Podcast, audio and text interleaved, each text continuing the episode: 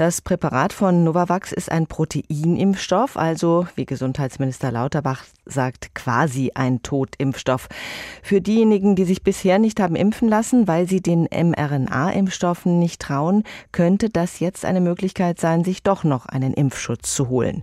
Könnte Nuvaxovid nochmal einen entscheidenden Kick für die zuletzt deutlich erlahmte Impfbereitschaft bringen?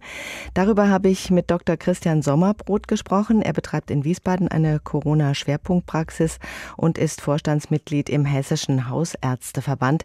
Ich habe ihn gefragt, was hören Sie denn in Ihrer Praxis und auch von Ihren Patienten oder von Hausarztkollegen? Wird nach so einem Impfstoff gefragt? Also das diskutieren wir im Kollegenkreis tatsächlich ganz intensiv und stellen aber fest, dass die Anfrage nicht so hoch ist, wie wir das erwartet haben. Also jeder Kollege oder Kollegin, mit dem ich rede, hat Patienten, die danach fragen, aber es sind jetzt nicht wirklich sehr viele. Hessen bekommt jetzt in der ersten Charge wohl rund 105.000 Impfdosen. Die gehen an die Gesundheitsämter, die vorrangig erstmal diejenigen damit impfen sollen, die im März von der einrichtungsbezogenen Impfpflicht betroffen sind, also Klinik- und Pflegepersonal beispielsweise. Finden Sie das richtig, da zu priorisieren in dieser Form? Naja, das ist ja keine Priorisierung, das ist eine Verteilung. Also wir haben in Hessen ungefähr dreieinhalb bis 4.000 Kollegen, Kolleginnen, die impfen in ihren Praxen. Und wenn man da die 105.000 Impfdosen verteilt, werden das zwischen 25 und 30 Impfdosen je Kollege, Kollegin. Und da muss man einfach sagen, das ist natürlich erschreckend wenig. Und so eine Verteilung des Impfstoffes ist auch kontraproduktiv. Wenn es jetzt lokal einen größeren Bedarf gibt, dann ist der ja lokal nicht da. Deswegen macht die Konzentrierung auf die Impfzentren zumindest in der Anfangsphase Sinn. Und wenn Sie sagen, die Nachfrage ist sowieso in den Hausarztpraxen nicht so groß wie ursprünglich mal erwartet, dann gibt es da auch kein Problem, da muss auch niemand frustriert werden, oder?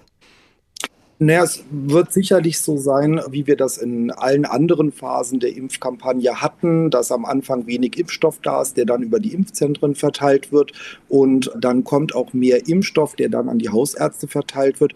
Und die Patientinnen und Patienten, die sich in den Impfzentren impfen lassen können, können da jetzt direkt mit anfangen. Und die, die warten wollen, bis der Hausarzt das hat, müssen sich vielleicht noch ein, zwei Wochen gedulden. Normalerweise hat das ja bisher nie so lange gedauert, bis die Hausärzte dann mit mit involviert werden. Wie könnte uns dieser Proteinimpfstoff auf lange Sicht denn nützen? Könnte man ihn zum Beispiel perspektivisch auch zusammen mit einer Grippeschutzimpfung kombinieren? Naja, man kann auch die mRNA-Impfstoffe ja schon längst kombinieren mit der Grippeschutzimpfung, mit anderen Totimpfstoffen. Das ist nicht das Problem. Wir haben einfach ein Instrument mehr in der Werkzeugkiste. Das ist natürlich immer ganz gut. Und es gibt immer noch Patienten, die ein gewisses Misstrauen den mRNA-Impfstoffen gegenüberbringen. Und denen kann man dann natürlich einen anderen Wirkstoff anbieten. Und wir hoffen, dass der auch genommen wird. Sehen Sie denn Vorteile dieser Impfstoffe? Der wesentliche Vorteil ist einfach nur, dass wir ein breiteres Angebot haben. Die jetzigen mRNA-Impfstoffe wirken sehr gut und eine bessere Wirkung durch die Proteinstoffe haben wir nicht. Wir haben einfach nur ein breiteres Angebot. Und aus Ihrer Sicht wird dieser weitere Impfstoff, dieses weitere Angebot irgendwelche Auswirkungen haben auf die Diskussion um eine allgemeine Impfpflicht?